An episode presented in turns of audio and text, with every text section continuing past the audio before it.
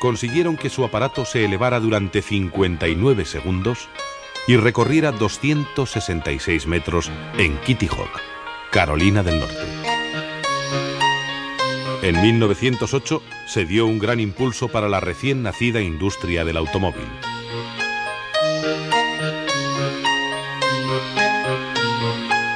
El norteamericano Henry Ford comenzó la fabricación en cadena de sus modelos T. La separación en el trabajo ha sido uno de los grandes elementos impulsores de la industria a lo largo de este siglo. Las guerras mundiales. En la época que abarca las dos guerras mundiales, se considera que se invirtió más dinero en investigación, sobre todo en tecnología militar, que en toda la historia anterior.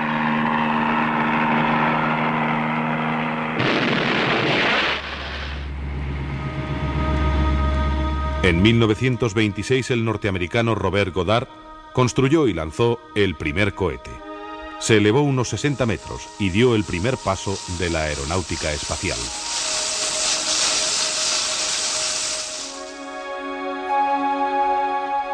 En 1919 comenzó la emisión regular de programas de radio y la expansión de los medios de comunicación de masas se consumó cuando John Logie Baird inventó la televisión en 1925.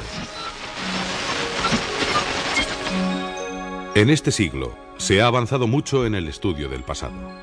En 1922, Lord Carnarvon y Carter descubrieron intacta la tumba del faraón Tutankamón lo cual mejoró el conocimiento del antiguo Egipto.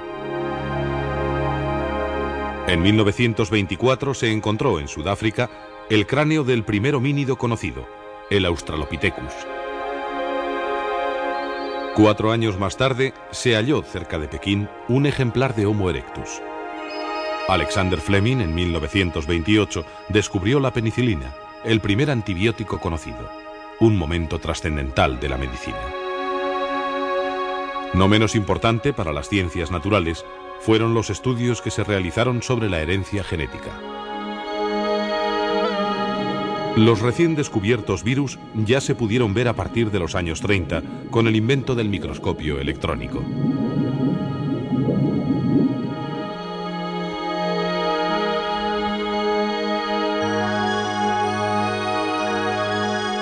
En 1924, el soviético Alexander Oparin presentó la teoría de que la vida podía proceder de la lenta transformación de sustancias inorgánicas en sustancias orgánicas en los caldos de cultivo de los mares primitivos. En 1923, el astrónomo norteamericano Edwin Hubble descubrió que todas las galaxias estaban formadas por muchos millones de estrellas.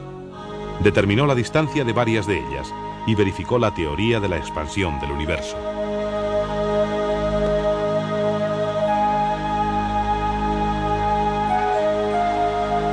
Seis años después, George Gamow sugirió que la fuente de la energía que se produce en el Sol se debía a la conversión de hidrógeno en helio, es decir, a la fusión nuclear. Pero las investigaciones sobre la energía nuclear se encaminaban entonces hacia la fisión nuclear. Consiste en la división del núcleo de un átomo grande en dos más pequeños con la intención de aprovechar la enorme cantidad de energía que se libera. El italiano Enrico Fermi consiguió la primera fisión de un átomo en 1934 y en 1942 se construyó en los Estados Unidos el primer reactor nuclear.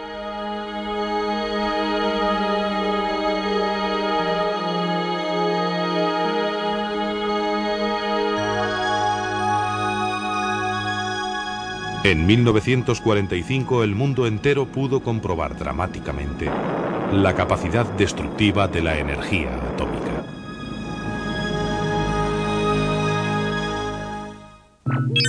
La revolución tecnológica.